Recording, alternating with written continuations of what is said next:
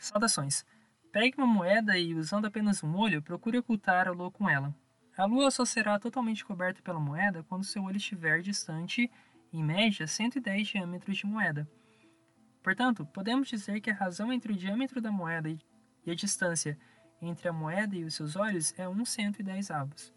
Por fatores trigonométricos, o raio entre o diâmetro da Lua e a distância da Lua até os seus olhos é o mesmo. Logo, a distância da Terra até a Lua é igual a 110 vezes o diâmetro da Lua, se sua experiência for feita na Terra, é claro.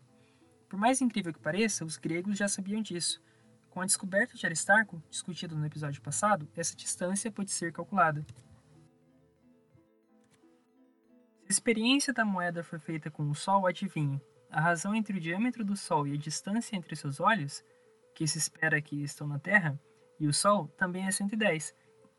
Isso ocorre pois o tamanho aparente do Sol é similar ao da Lua. Outra forma de encontrar a razão 1 sobre 110 é medir o diâmetro de uma imagem do Sol proveniente de um pequeno buraco em uma folha de papel.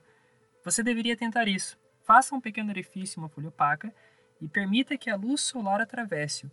A imagem redonda projetada na superfície é a imagem do Sol. Você verá que o tamanho da imagem não depende do tamanho do orifício ou a distância do orifício da imagem. Orifícios maiores produzem imagens mais brilhantes, porém o tamanho delas não é alterado.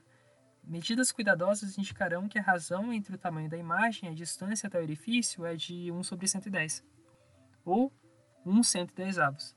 Como foi possível perceber, a matemática é fundamental para uma melhor compreensão da natureza.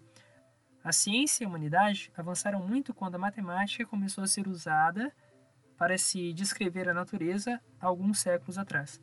Quando conceitos científicos são expressos em linguagem matemática, eles não possuem duplo sentido, isto é, a ambiguidade é deixada de lado, não havendo múltiplos sentidos e a linguagem é comum, afinal a linguagem matemática é universal. Obrigado e até a próxima.